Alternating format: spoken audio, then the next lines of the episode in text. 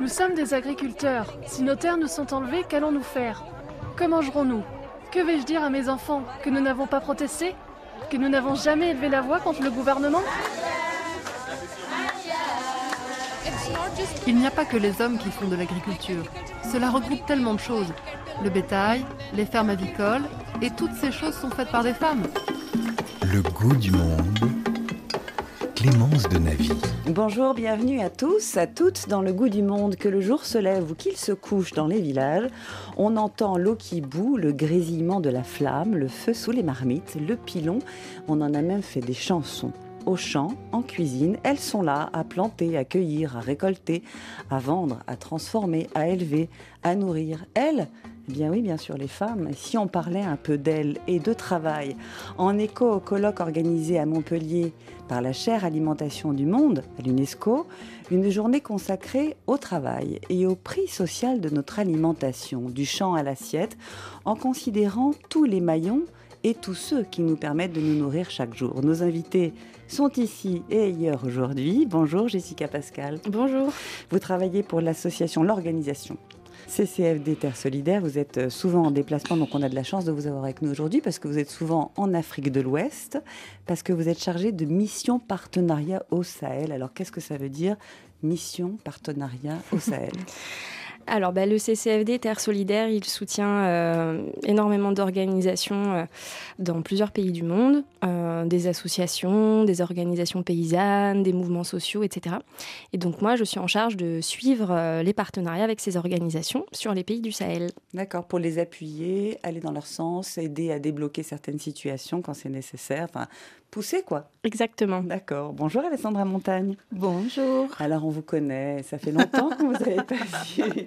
Vous êtes cuisinière, vous êtes chef du restaurant Nosso à Paris. Il y a aussi maintenant l'épicerie Tempero qui est juste à côté de Nosso. En fait, vous allez d'un lieu à l'autre. Oui. Et puis il y a Dana également qui veut dire don, générosité. D'accord. En hébreu et qui est dans le huitième dans un centre de bureau opéré qui s'appelle Querc. D'accord, donc on est pas mal en termes de géographie. Heureusement que la ligne 14 existe. C'est ça, vive, les transports. Et vive aussi les ondes, puisque en direct avec nous de Montpellier, dans le sud de la France, où s'est tenu donc le colloque de la chaire alimentation du monde hier, et bien son secrétaire général. Bonjour Damien Conaré. Bonjour. Bienvenue d'être avec nous, merci. Eh ben merci de l'invitation. Alors, quelle place pour les femmes? C'est un peu la question que je voulais vous poser en tout premier. En fait, quand j'ai réfléchi à cette émission, je me suis dit, oui, c'est vrai, quel regard est donc porté sur le travail des femmes, sur leur contribution à l'économie, quand on parle d'alimentation? Alors, question très large et en même temps, euh, en termes d'impression et de vécu, c'est une question que j'avais envie de vous poser. Comment est-ce qu'on regarde le, travail des femmes quand on est au Sahel, par exemple, Jessica? Bah, Globalement, le travail des femmes, il est sous-reconnu, il n'est euh, pas assez visibilisé, alors qu'en fait, elles contribuent à produire 60 à 80% de l'alimentation. Mais voilà, souvent leur rôle est plutôt cantonné à un rôle reproductif, à des activités plutôt euh, informelles, etc. Alors qu'en fait, elles sont très très importantes euh, pour le système alimentaire. Et la production de notre alimentation. Damien Conaré, quand vous avez imaginé justement le thème de ce douzième colloque, vous avez pensé travail et vous avez pensé travail comment et comment se sont incluses les femmes dans ce colloque? Ouais, ben c'est arrivé assez naturellement parce qu'on sait que tout au long de la chaîne alimentaire, il y a des, euh, euh, des inégalités de genre dans le travail. Et le thème du travail, c'était vraiment de se dire, bon, on évalue souvent les problèmes environnementaux de notre système alimentaire, donc système alimentaire vu de la production, transformation, distribution, consommation jusqu'à la gestion des déchets. Et en fait, euh, on se rend compte que tout au long de cette chaîne, le travail est soit euh, pénible, soit mal rémunéré, soit mal considéré, soit, comme vient de le dire Jessica, invisibilisé dans le, dans le cas des femmes. Et donc, c'était l'idée de se dire que finalement, on dit souvent, on paye pas le juste coût environnemental de notre alimentation, parce qu'on paye pas les dégâts environnementaux de nos systèmes alimentaires, mais on n'en paye pas non plus le juste prix social. on se rend compte que voilà, c'est aussi un système qui prospère sur un travail, encore une fois, pénible, mal rémunéré, mal considéré. Et dans euh, ce constat-là, ben, on se rend compte qu'en plus euh, s'opère une, une, inégalité de genre euh, vis-à-vis des femmes dans beaucoup des étapes de, de la chaîne alimentaire. Mmh, Alessandra, c'est votre vision aussi des femmes et du travail en cuisine? Ah oui, oui, oui, absolument. Le métier de cuisinier, enfin, de nourrir la population qui souhaite, parce que c'est important aussi de prendre du temps pour soi, de s'amuser, d'aller prendre un bon moment où on est servi. Et euh, oui, la rémunération, c'est un gros, gros problème. Moi, j'ai réussi à contourner un peu la chose. Euh, je n'ouvre pas le week-end. Je n'ouvre que trois soirs par semaine. Chez Nosso, chez Tempero, je n'ouvre qu'un soir par semaine. Et chez Dana, ce n'est pas ouvert le soir. Donc, bon, la rémunération, euh, on fait ce qu'on peut hein, avec les charges, euh, les prix des matières premières qui ont flambé en 2022. Maintenant, l'électricité qui nous rattrape. Pour te donner un ordre d'exemple, je passe de 1200 euros par mois à 4800 d'électricité. Donc multiplié par 4. Multiplié par 4. Mon KVA passe de 6 à 28 centimes. Donc voilà, euh, c'est très compliqué. On est sous-payé, ça c'est une évidence. La disparité. Alors c'est un terme en fait qui m'a frappé parce qu'on a l'habitude d'entendre qu'on ne voit pas les femmes ni le travail des femmes. Et en préparant cette émission, j'ai juste regardé des chiffres et je suis tombée de ma chaise, je dois vous le dire. J'ai vu euh, que près de la moitié des personnes qui travaillent, des ouvriers et ouvrières agricoles, sont des femmes donc qui produisent concrètement cette nourriture, et que sur ces 43% des femmes, donc selon la, FAO, seuls 15% ont accès aux terres, ont des terres pour elles, et dont elles peuvent jouir. Et euh, je suis tombée de ma chaise parce que j'ai trouvé ça juste sidérant. Et après, c'est pour ça que j'ai réfléchi, mais c'est vrai, dans la journée, si on réfléchit à toute une journée, la femme, elle est présente tout le temps en réalité dans toute l'alimentation. Elle commence par son foyer, elle va commencer ensuite par aller au travail, par aller au champ, et elle est partout, cette femme. Et cependant, on l'oublie systématiquement. Je vous propose d'écouter euh, Sayouba Traoré qui, pendant de longues années, sur euh, RFI, a donné voix aux femmes dans son émission Le Coq chante. Il a rencontré euh, pour ce reportage Niakate Gundo Kamisoko, qui est la présidente de la Fédération nationale des femmes rurales au Mali. Ça, c'est le grand problème du Mali. Nous, aujourd'hui, on se bat pour que toutes nos femmes rurales puissent avoir la terre pour cultiver. Nous, on vit à partir de nos terres. Les ressources de nos cultures-là, c'est à partir de ces ressources-là que nous nous vivons. Que nos enfants vont à l'école, que nos enfants aussi, au niveau de santé, sont soignés. Si on n'a pas de terre, ça veut dire que nous, on n'a rien. Le problème ici est double. La coutume dit que l'individu ne peut pas être propriétaire puisque la terre appartient au clan familial. Et au niveau du couple, la femme ne peut pas être propriétaire terrien. On comprend donc pourquoi ces femmes rurales du Mali ont dû déployer un mélange de détermination et une bonne dose de diplomatie. Donc on, sensibilise euh, les chefs coutumiers, les chefs du village, on sensibilise même les maires, même les, les préfets sont présents à ce forum-là pour essayer de plaider devant ces gens-là pour que les femmes rurales puissent avoir la terre pour cultiver. Parce que si on dit qu'on va les affronter, ça va être difficile pour nous les affronter, mais on peut faire un plaidoyer quand même pour les faire comprendre les rôles que la femme joue au niveau des familles. Je vais tenter de joindre ici ma voix pour relayer ce plaidoyer des femmes rurales. La matinée, la femme est debout avant tout le monde pour faire à manger. Ensuite, de quoi elle prépare le repas de midi que la famille va emporter au champ. Une fois sur place, la femme cultive avec les hommes. Le soir, pendant que les hommes regardent le domicile, la femme doit s'occuper de son jardin pour les condiments. Après quoi, elle doit s'occuper de l'approvisionnement de bois combustible pour la cuisine. Rendue à domicile, la femme s'affaire à préparer le repas de la famille. Le bon sens voudrait qu'une actrice aussi centrale puisse disposer d'un périmètre agricole. Sayouba Traoré, donc c'était le coq chante. Qu'est-ce que ça vous évoque d'entendre euh, la voix de cet homme qui porte la voix des femmes? Parce que elle est difficile à porter en fait, à, se faire entendre. Jessica, Pascal, est-ce que ça évoque des scènes que vous voyez? Oui, oui, bien sûr. Bah oui, elle est, elle est difficile à porter. Il y a un vrai enjeu aussi qu'au sein des syndicats, des organisations euh, professionnelles, etc. Les femmes euh, aient plus voix au chapitre. Donc euh, ça, bouge. Hein. Il y a dans plein d'organisations, il y a des collèges des femmes qui se mettent en place, etc. Pour qu'elles puissent davantage défendre leurs intérêts, leurs besoins propres. Mais voilà, ça prend du temps. Et euh, non, non, mais oui, ça fait totalement euh, écho à ce que moi je peux voir sur le terrain ou ce que je peux euh, entendre comme témoignage de la part de mes partenaires sur cette, ce problème de, l'accès à la terre qui est vraiment voilà un levier très important sur lequel travailler pour permettre aux, femmes de prendre toute la place qu'elles méritent dans cette économie alimentaire et le, le système alimentaire. Mmh, en termes d'autonomisation aussi des femmes, c'est un des leviers premiers que l'accès à la terre. Oui, Euh... Autonomisation, c'est un grand mot, mais en fait, c'est juste qu'elles puissent aussi vivre de ce qu'elles produisent. Parce que la terre, bien souvent, n'est pas à elles, mais à un mari. Quand elle se sépare ou quand le mari meurt, eh bien, la terre disparaît enfin, chez la famille euh, euh du mari. Et donc, euh, c'est un vrai problème euh, d'accès à une ressource Oui, c'est un vrai problème d'accès à des ressources, ou alors elles ont accès à des terres, mais des terres qui sont vraiment euh, dépréciées, et euh, qu'une fois qu'elles ont beaucoup valorisé, en plantant des arbres, en, voilà, en, en faisant revenir la fertilité des sols, etc., ben, bien souvent qu'on leur reprend. Mmh. C'est tellement juste. Je voyais votre regard, Alessandra, dont l'accent a sans doute trahi vos, vos origines brésiliennes. Est-ce que ça, ça fait écho? Ah, bah totalement. En fait, j'ai entendu et puis euh, du coup, j'étais en train de remémorer mon enfance dans un petit village agricole à Minas Gerais, au Brésil. Où des amis de la famille, des cousines, des gens qui me sont proches, qui ont une ferme, une terre, mais elles travaillent un partie de la journée dans la terre, le week-end, et elles doivent avoir un petit travail euh, dans un petit magasin ou euh, dans un autre endroit pour pouvoir avoir un salaire et avoir accès à une retraite. Donc leur travail dans leur terre, dans la ferme, ne compte pas. Et la plupart du temps, moi, j'ai des connaissances proches qui, euh, au bout de 10, 15, 20 ans, euh, se séparent de, du mari, ont un problème grave au dos, tellement ils ont porté des poids pendant des années euh, en travaillant à la ferme, et qui partent et qui n'ont droit à rien.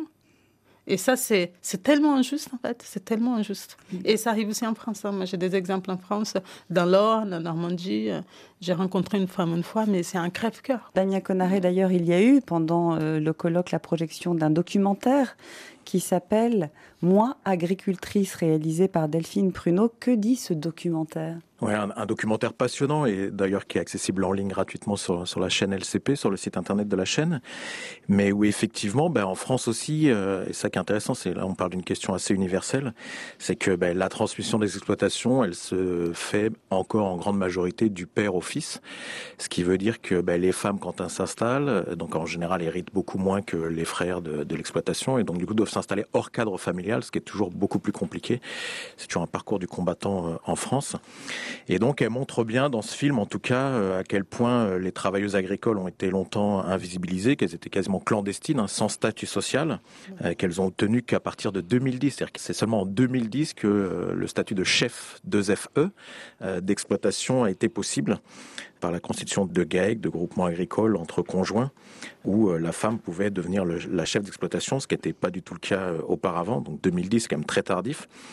Et donc, c'est ce qu'elle décrit dans ce documentaire, ce très long chemin vers la, reconnaissance, qui a été vraiment le fait de, quelques pionnières, des, figures d'exception, qui ont dû lutter en fait euh, à double titre. D'abord, gagner leur autonomie au sein de la famille, puisque, ben, comme on l'a décrit euh, tout à l'heure euh, ailleurs, ben, finalement, les femmes, euh, en épousant un agriculteur, euh, finalement, épousaient aussi la belle famille, quoi.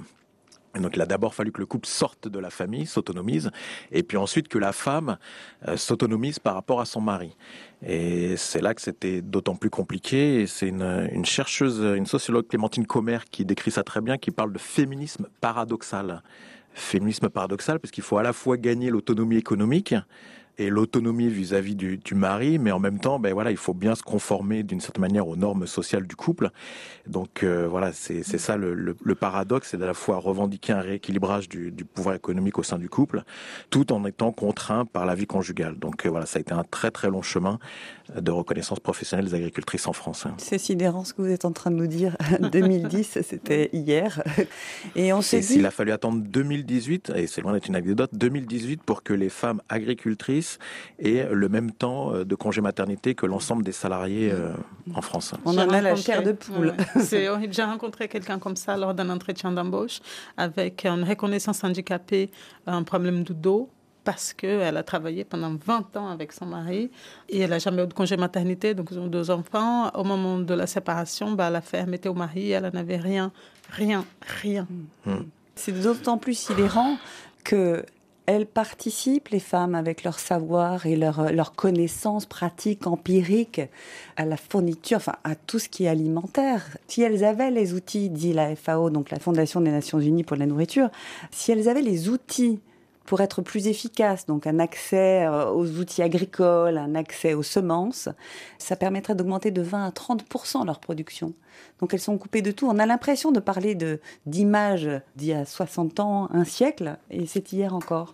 2018. Mmh. Mmh. Jessica, quand vous entendez euh, oui, ben, pour revenir peut-être sur euh, la question des, savoirs, les femmes, euh, alors en tout cas je parle d'une perspective des pays du Sahel, mais elles sont vraiment dépositaires euh, de savoir-faire, de connaissances, et en plus sur plein de maillons euh, de la chaîne alimentaire. C'est elles euh, qui préservent, qui sont les gardiennes euh, des semences, mais elles ont aussi des savoirs et des techniques en termes de production.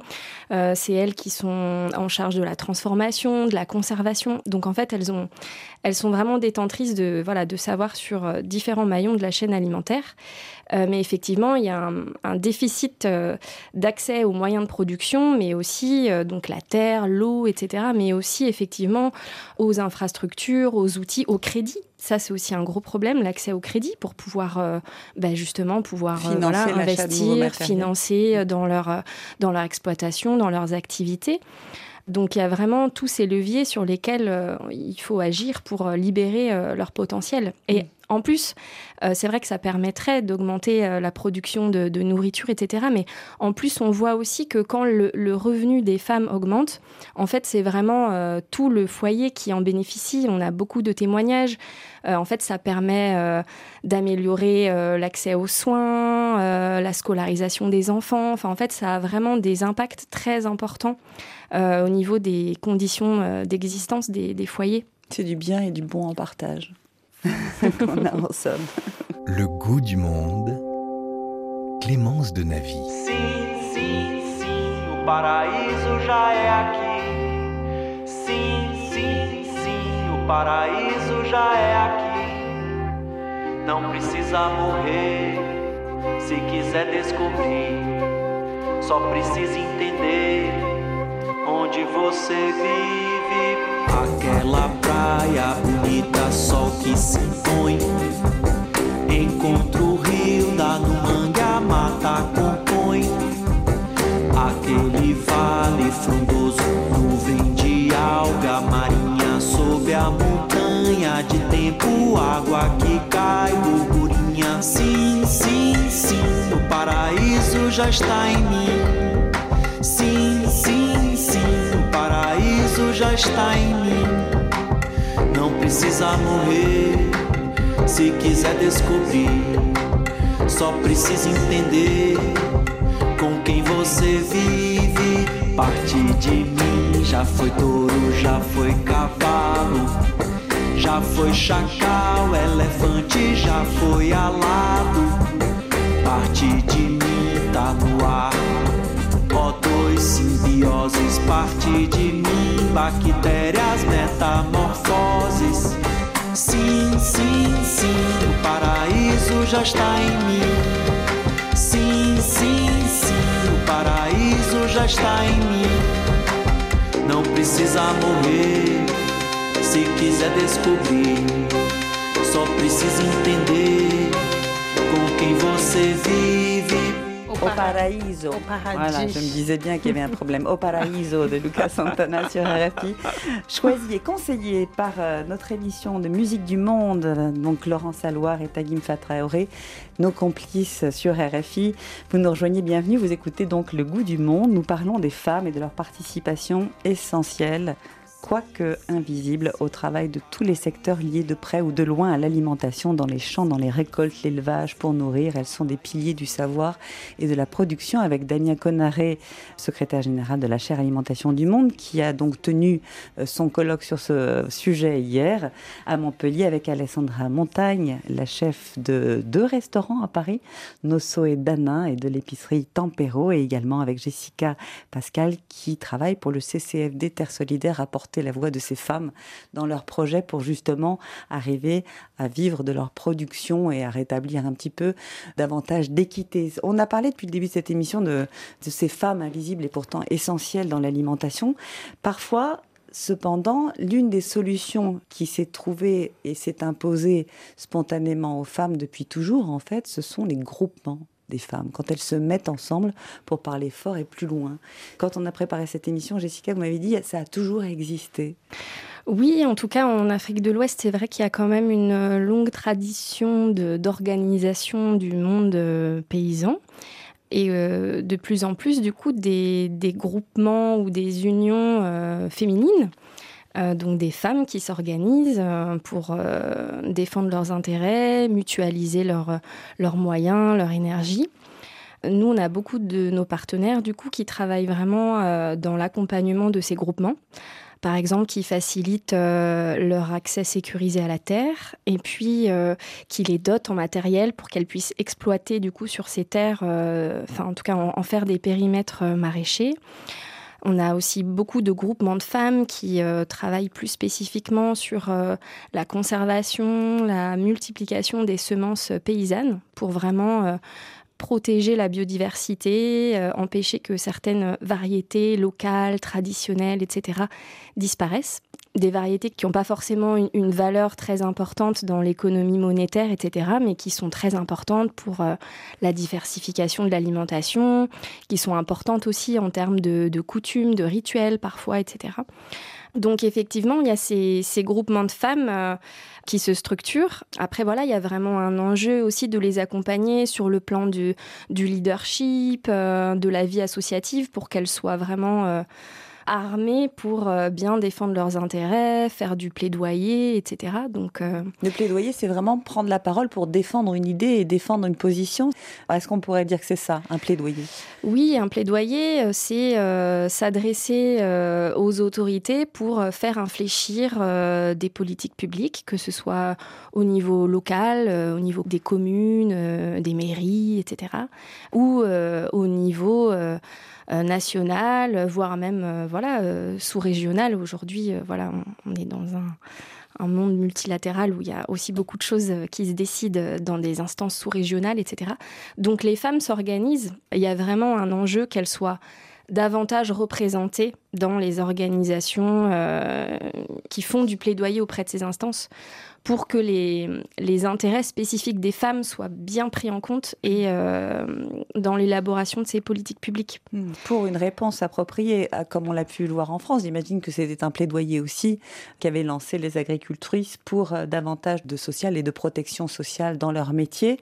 Euh, je vous propose d'aller au Mali à nouveau pour rencontrer Sali Baha Fatoumata Diallo. Elle est la vice-présidente de la coopérative des femmes en action au Mali.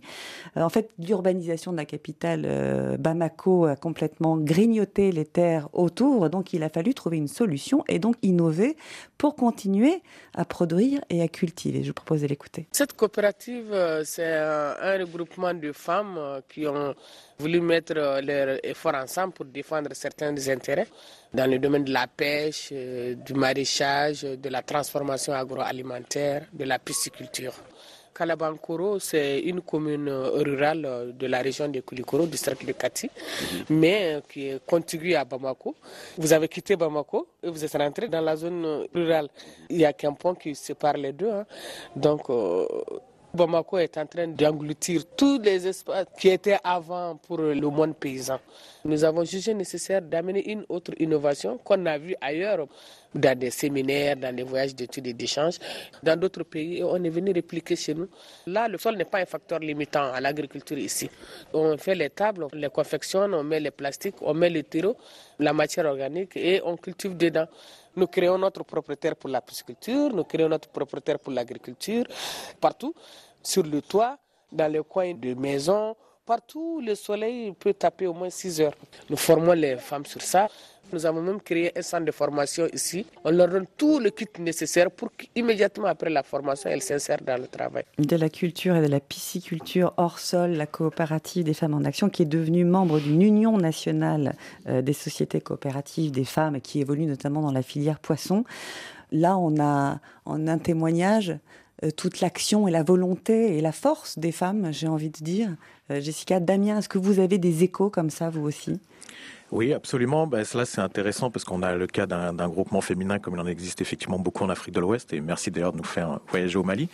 Pour revenir juste à ce documentaire dont on parlait, qui s'intitule Moi agricultrice, elle explique bien aussi comment en France et, et de manière contingente à la lutte féministe pour les droits plus généraux des, des femmes dans la société, on va dire au tournant des années 60-70, ben, les syndicats ont ouvert, les syndicats agricoles, de plus en plus de sections euh, ouvertes aux femmes pour justement euh, eh ben, qu'elles se retrouvent entre elles et faire valoir leurs droits, même si on a compris que c'était après un, un, très long chemin. Mais voilà, des groupements comme ça existent aussi beaucoup euh, en France ou ailleurs en Europe.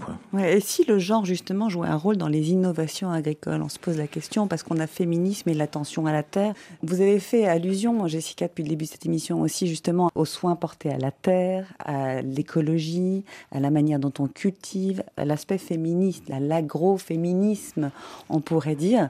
Est-ce que ça, c'est un, un, vraiment un plus qui est noté auprès de, des partenaires avec lesquels vous travaillez. On voit en Inde, on voit l'agroécologie, par exemple, qui oui. se développe vraiment sous les mains des femmes. Beaucoup, c'est une approche qui est assez constante et qui se répand en, en, enfin, en Inde, au Brésil, dans, dans bien des pays du monde. En fait, on a une autre approche, une autre façon de produire, j'ai l'impression, quand on est femme. Oui, alors je ne sais pas si c'est euh, inhérent aux, oui. aux, femmes, mais en tout cas, c'est vrai qu'il y a beaucoup de... En tout cas, l'agroécologie, donc ce mouvement euh, qui vise à, à produire euh, de manière durable, etc., en exploitant tous les bénéfices des, et les interactions des écosystèmes, mais qui vise aussi à s'organiser différemment à remettre au cœur des, modèles agricoles alimentaires des valeurs de dignité, des valeurs humaines, de solidarité, parce que c'est ça aussi l'agroécologie. Et donc effectivement, souvent on fait le lien entre féminisme et agroécologie. Et c'est vrai que, en tout cas, bah, nous, nos partenaires, euh, qu'on accompagne d'ailleurs énormément sur, euh, sur ces pratiques agroécologiques, euh, sur voilà, l'intensification de, ces pratiques, la transition vers ces pratiques, bah, en tout cas, ils travaillent énormément effectivement avec des femmes parce que souvent, ça demande finalement pas forcément beaucoup de, de capital, euh, de départ, etc. Après, c'est vraiment question de, voilà, de savoir, d'association de savoir. Bon, après, c'est des travaux qui peuvent être pénibles hein, aussi. Il euh, y a une vraie pénibilité du travail. Donc, il euh, y a aussi un enjeu, en fait, à une meilleure collaboration entre les hommes et les femmes pour que euh, ce modèle prenne leur essor. Donc, en tout cas, je pense que ça effectivement, y a... les femmes peuvent être un vrai levier par rapport à l'essor de ce modèle agricole. Mais ça doit aussi se faire avec les hommes et ça doit se faire aussi dans une renégociation des normes, euh, des positions de pouvoir au sein des, ménages et de la société. Bien sûr, il n'y a pas d'antagonisme entre c'est pas les femmes contre les hommes et c'est de toute façon ensemble que l'on ira plus loin davantage. C'est d'ailleurs ce qui s'est passé, euh, je reviens à l'Inde, il y a la révolte historique qui s'est passée dans tout le courant paysan en 2021 où les femmes et les hommes sont descendus pour euh, lutter et demander à Narendra Modi, le Premier ministre, de retirer sa réforme agraire. Alessandra Montagne, oui. quand on entend tout ça, vous, dans votre restaurant, votre réflexion, c'est quoi? Ma réflexion dans mon restaurant, c'est bah, j'achète euh, chez les agriculteurs, hein, ça c'est sûr, français, de préférence d'Île-de-France. J'ai quelques agricultrices féminines, femmes. Il n'y en a pas beaucoup, mais j'en ai quand même quelques-unes. Et euh, donc du local, de qualité, bio. Je prête beaucoup d'attention, euh, même un plus plus au gaspillage alimentaire. J'ai décidé de ne pas mettre de poubelle dans ma cuisine. J'ai un compost. Donc, euh, oui, ces valeurs de la terre. De... Enfin, j'ai grandi dans une ferme, donc je sais ce que c'est toute vos, la famille. Vos grands-parents étaient eux-mêmes agriculteurs, oui, je crois. Oui, oui, mes grands-parents. Mais euh, en vous entendant, c'est des choses que je n'avais pas pensé avant. Mais ma grand-mère, par exemple, c'était une de ces femmes qui travaillait à la terre l'après-midi et le week-end et le matin, elle était cuisinière à la cantine scolaire pour pouvoir avoir un, salaire et avoir droit à une retraite, qu'elle n'en a pas profité parce qu'elle est décédée trop tôt suite à un accident dans les champs. Enfin, c'était horrible. Mais euh, vous voyez, c'est quand même euh, quelque chose que j'ai vécu de près. Et je sais pas, on n'y pense pas en fait. Quand on est dedans ou quand on a vécu, c'est comme ça. Et puis là, on vous entend dire, mais en fait, c'est pas normal. L'une des plus grandes difficultés, c'est de penser que c'est une évidence C'est évident qu'une femme se lève, qu'elle nourrisse ses enfants, Bah oui. qu'elle aille au mais. Si tout le euh. monde, mais si tout le monde fait ça autour de nous, si tout le monde fait comme ça, pourquoi on va se dire non, mais en fait, c'est pas normal. Euh, moi, je veux pas me lever, faire à manger, faire le petit déjeuner, préparer le repas du midi, ensuite rentrer un petit peu plus tôt, préparer le repas du soir, après retourner, terminer, machin, euh, aller chercher du bois pour chauffer la maison. Tout le monde fait ça. Pourquoi Mm. on peut pas se dire que c'est pas normal quand toute la société autour de vous fait comme ça Culturellement. culturellement. Traditionnellement. Et euh, après, bah là, à 45 ans, j'entends, je dis, mais en fait, attends, ma grand-mère, elle est décédée suite à un accident qui n'a jamais été reconnu, hein. Attention. Et en fait, euh, elle quand même avait deux, trois, quatre travails parce qu'elle avait neuf enfants. Euh, elle avait son travail où elle allait euh, faire à manger dans la cantine scolaire pour pouvoir avoir un salaire fixe et peut-être avoir une retraite qu'elle n'a jamais eue.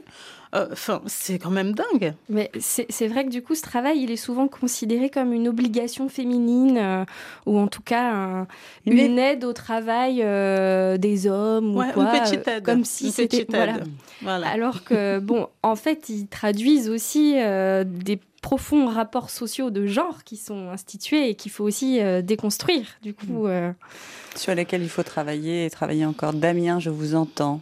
Oui, oui, oui. Bah, effectivement, c'est sur cette question-là, c'est c'est intéressant parce qu'il y a comme une charge mentale qui échouerait naturellement euh, aux femmes. C'est vrai qu'on met souvent en valeur leur rôle nourricier, de soins pour la famille, mais c'est évidemment tout ça, c'est une, une grande charge. Hein. Enfin, si on parle du, du travail domestique, en, en l'occurrence de la cuisine. C'est quand même euh, tout un nombre d'étapes euh, qu'il faut réaliser, euh, gérer les stocks, gérer les courses, préparer les repas, les servir, les desservir, faire la vaisselle. Enfin, ça est un travail évidemment très très fastidieux. Alors, c'est intéressant de voir en France, il y a une étude de, de l'INSEE qui est sur très longue durée, donc elle est elle est toujours très parlante. Et il se trouve que euh, les derniers chiffres notent que le travail domestique et en particulier de la cuisine des femmes est un peu en baisse. D'accord. Alors, on pourrait s'attendre que celui des hommes augmente et c'est pas le cas. En fait, c'est pas, il baisse pas parce que les hommes travailleraient plus.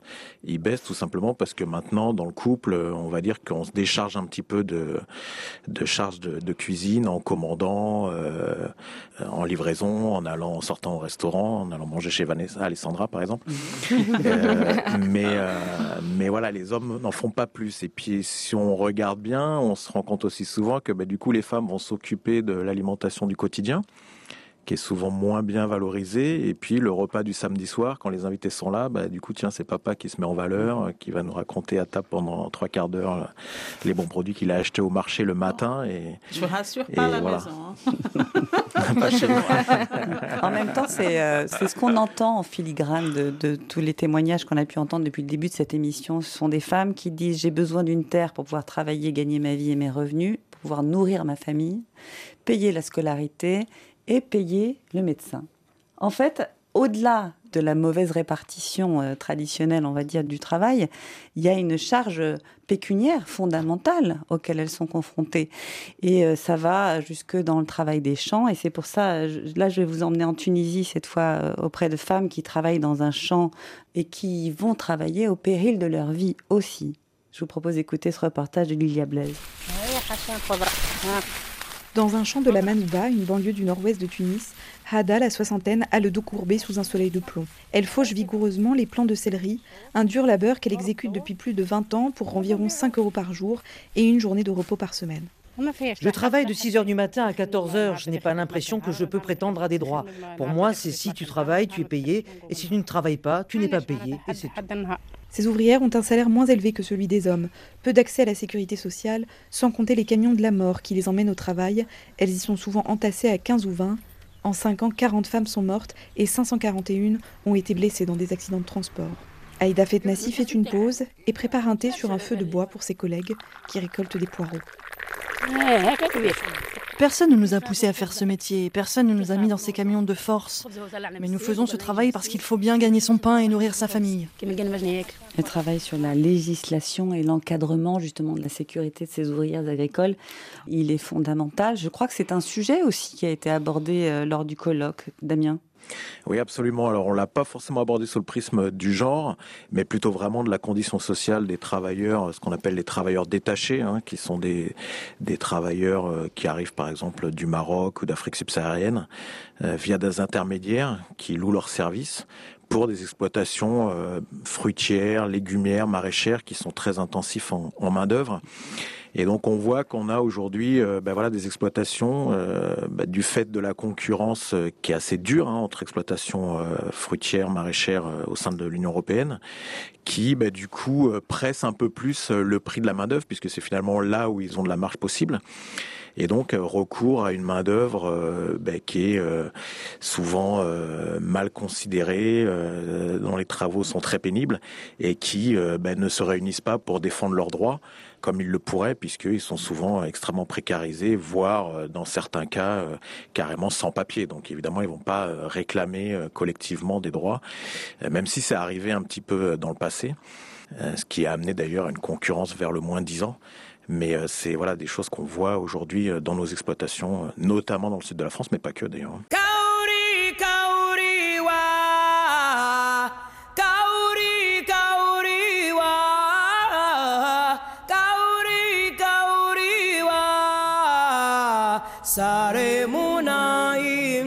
Le goût du monde.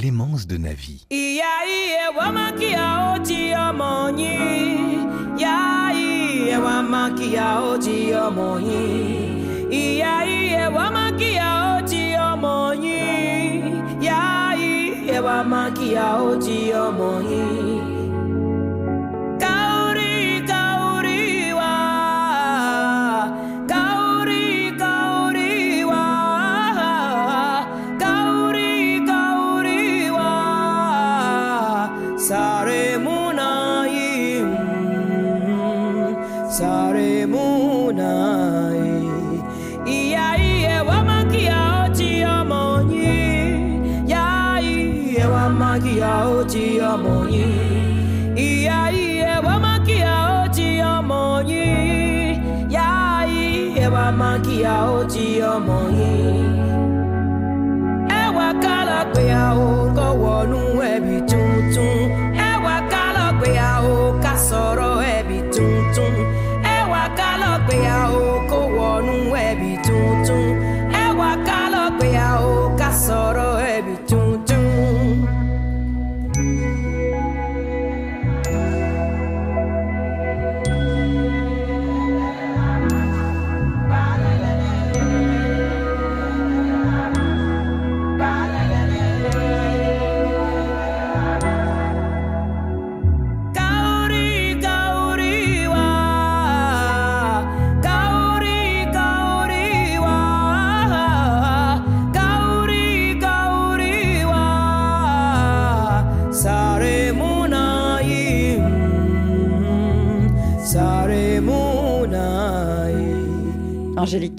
Kaori, un album dédié aux femmes, sa voix envoûtante, les femmes regroupées depuis la nuit des temps, qui prennent soin de l'autre et soin des unes et des autres, changent les règles dans une société encore majoritairement patriarcale et traditionnellement patriarcale.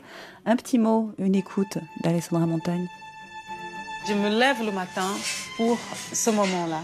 Et donc, je le prépare et je l'attends, en fait. Comme on attend son amoureux, j'attends midi pour donner à manger. Ça, c'est toute ma vie. Alessandra Montagne avec nous aujourd'hui, chef de Nosso, d'Anna et Tempero, qui a donc ce besoin de nourrir lié au corps en ce qui la concerne. Nous sommes aussi avec Jessica Pascal, qui est euh, chargée de mission à l'organisation très belle qui est CCFD Terre Solidaire, qui porte la parole euh, des partenariats qui vont aider justement les femmes, les hommes aussi à avoir une, une meilleure agriculture, une meilleure vie, une meilleure revenu pour lutter contre la faim, parce que c'est ça à la base, la création. Et Damien Conaré, qui est à Montpellier, dans le sud de la France, où s'est tenu hier le colloque sur le travail, colloque de la chère alimentation du monde. C'était la douzième édition. Alors pendant qu'on entendait Angélique Kidjo, il y avait cette révolte de la part d'Alessandra disant c'est quand même incroyable. Et Jessica, j'avais envie de vous poser la question de ce que vous voyez dans vos missions sur le terrain, en Afrique de l'Ouest, beaucoup, en tout cas dans les pays du Sahel. Est-ce que ça bouge? Oui, des choses bougent. Après, c'est vrai que les changements sociaux, ça prend énormément de temps, mais je pense que les choses sont en route. Bah, je reviens peut-être sur euh, la question du foncier, parce que pour moi, c'est un petit peu le, nerf de la guerre par rapport à cette question. Au Mali, par exemple, les organisations paysannes, le mouvement paysan s'est organisé depuis une dizaine d'années Et en 2018, ils sont parvenus à faire évoluer la loi foncière, le code domanial et foncier, pour faire instituer des commissions foncières au niveau des villages et des communes qui vont vraiment avoir un rôle dans la gestion, la prévention, enfin, dans la gouvernance foncière et dans la, gestion des conflits fonciers. Et ça, c'est une vraie avancée parce que ces COFO, ces commissions foncières et villageoises, les organisations de femmes sont représentées euh, là-dedans. Et donc, euh, ça permet quand même d'avancer sur euh, la reconnaissance des droits fonciers des femmes. Bon, alors après, il y a la loi et puis il y a son application. Hein. Souvent, c'est euh, voilà, il y a très problématique. Généralement, ça prend un peu de, mm. temps. Mais moi, en tout cas, euh, j'ai pu participer à des rencontres de, de commissions foncières et en fait de voir des femmes qui connaissent sur le bout des doigts euh, le code foncier et qui sont capables du coup, voilà, d'expliquer la loi auprès de de préfets ou de juristes, etc. Ben, c'est assez impressionnant quand même et on se dit bon, ça avance. Alessandra, il y avait une question qui revient souvent et qui a été aussi euh, une question abordée euh, lors du colloque hier Damien sur euh, les violences en cuisine. Alors on va parler de violences en cuisine faites aux femmes, mais faites aux hommes également. Est-ce qu'il y a un travail qui est complètement engagé justement pour un meilleur bien-être du travail en cuisine? Comment est-ce que vous vous, vous managez quel chef êtes-vous en cuisine? Dans mon restaurant, j'ai commencé d'abord avec un tempero qui était un tout petit restaurant en 2012. On était trois en cuisine. Donc moi, le père de ma fille et une autre personne qui est encore avec moi depuis 2012. Ensuite, j'ai embauché une deuxième personne qui est toujours là. Donc on s'entend vraiment super bien. Euh, moi, je pars du principe que tout le monde a son mot à dire. J'ai adopté l'entreprise libérale, en fait, dans mon restaurant. La plupart des personnes avec qui je travaille sauf quelques exceptions, c'est des gens que je prends d'abord en tant que stagiaire, ensuite apprenti, ensuite ils évoluent et ils rentrent dans un, une sorte d'entreprise où ils peuvent parler, où ils peuvent mettre des choses à la carte, ils peuvent changer quelque chose que j'ai un plat que j'ai euh, pensé, que j'ai créé. Ils peuvent, ah, si vous rajoutez ça, chef, oh, on fait comme ça et j'ai goûte, c'est meilleur, pourquoi pas? Enfin, donc on travaille ensemble en collaboration. Il euh, n'y a pas euh, un chef qui décide de tout. Et euh, je me suis rendu compte que les gens sont beaucoup plus heureux, en fait, dans cette sorte de liberté où on a tous le droit de s'exprimer et d'apporter quelque chose qui est bien pour mmh. l'entreprise. Mmh. Avec des horaires adaptés aussi, comme vous l'avez dit au tout début de, l'émission. Des horaires pour que les gens puissent avoir une vie, en fait, à côté, parce qu'il y a super bien de travailler, mais c'est bien aussi d'être en famille, d'être avec les enfants, d'être avec les amis. Et pour moi aussi, parce que si c'est ouvert, moi, j'ai du mal à ne pas travailler, à ne pas être avec eux. Je sens que c'est pas juste en fait de pas y aller. Et du coup, je travaille tout le temps, tout le temps. Donc, on a décidé de pas ouvrir le week-end, de pas ouvrir tous les soirs. Et euh, on a fait un calcul simple de combien on a besoin d'argent pour vivre, pour payer tous les salaires, tous les charges. On a besoin de temps. Ben, on va travailler en temps réduit, mais on va essayer de gagner temps. Donc, tout le monde est au courant. Tout est transparent. On a un groupe où on a tous les chiffres. Tout le monde. Enfin, il n'y a pas de il n'y a pas de secret, il n'y a pas de... Bon, mm. c'est ma façon de travailler. Et au final, sur le plan euh, financier, vous vous y retrouvez on se en travaillant différemment Oui, on se retrouve et puis euh, les gens, ils considèrent euh, que ça soit un peu comme chez eux en fait ils sont super heureux de participer à quelque chose qui au final leur appartient un petit peu en quelque sorte parce qu'ils décident aussi parce que voilà quand on peint un mur on veut demander à tout le monde euh, cette couleur celle-là ou celle-là qu'est-ce qu'ils ont pensé? Ah ben si on fait un mélange de ah ben.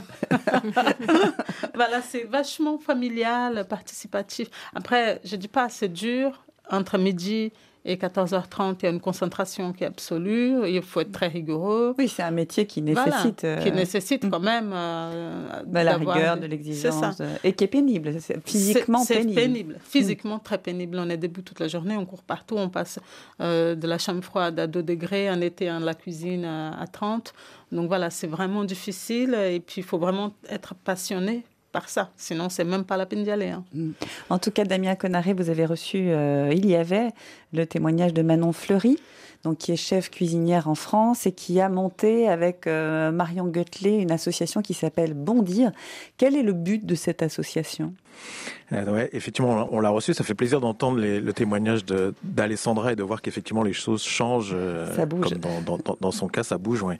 Et donc Manon Fleury, effectivement, avec deux, trois autres collègues chefs également, cuisinières, s'intéressent à effectivement lutter contre les violences qui sont faites en cuisine. Donc elles vont faire beaucoup de formations dans les lycées hôteliers pour sensibiliser les, les jeunes à cette problématique qui est très longtemps restée très secrète dans le secret des, des arrières-cuisines. On sait que c'est un milieu très militaire, très hiérarchique, où on rentre aussi très jeune. donc c'est vrai que c'est un système de violence qui s'est beaucoup perpétué parce que bah, les, les, jeunes qui sont rentrés dans ce milieu n'ont pas forcément connu d'autres milieux professionnels et ont considéré que c'était bah, peut-être la norme finalement et l'ont souvent reproduite. Donc il y avait une espèce d'omerta qui, qui régnait quand même dans le milieu qui un milieu assez fermé. Et puis c'est vrai que bah, si voilà, on est en proie à ces violences, bah, on n'a pas forcément envie de se faire griller euh, dans le milieu, donc peut-être qu'on va se taire. Et finalement, c'est euh, c'est tout récent hein, qu'il y a des témoignages qui sont sortis. Alors de la violence, comme vous disiez, qui s'exerce à tout le monde, hein, sans, sans, différence, mais évidemment dans, dans, dans le cas des, des, jeunes femmes, euh, il, y a une, il y a une connotation sexuelle évidemment plus répandue. Donc là, il y a des témoignages qui sont sortis depuis 3-4 ans de plus en plus et qui, je pense, ont, ont vraiment révélé l'étendue du, du, problème.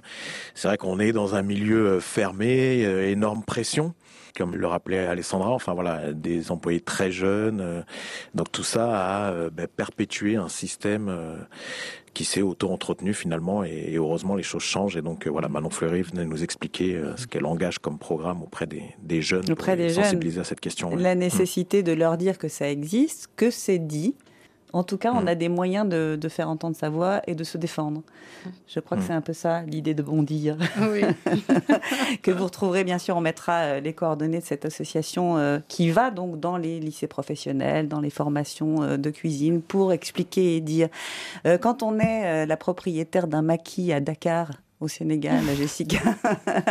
et que donc on fait sa cuisine en plus du travail qu'on aura fait le matin. Et restauratrice en Afrique Alors j'aurais un peu du mal à vous parler de, l'arrière des coulisses parce que autant je vais manger des bons tiboudiennes dans les mafés sénégalais, autant euh, voilà, c'est vrai que je j'ai pas trop dans mes partenariats euh, d'organisations qui travaillent un peu plus avec euh, ce type de public, des, voilà, des chefs, etc.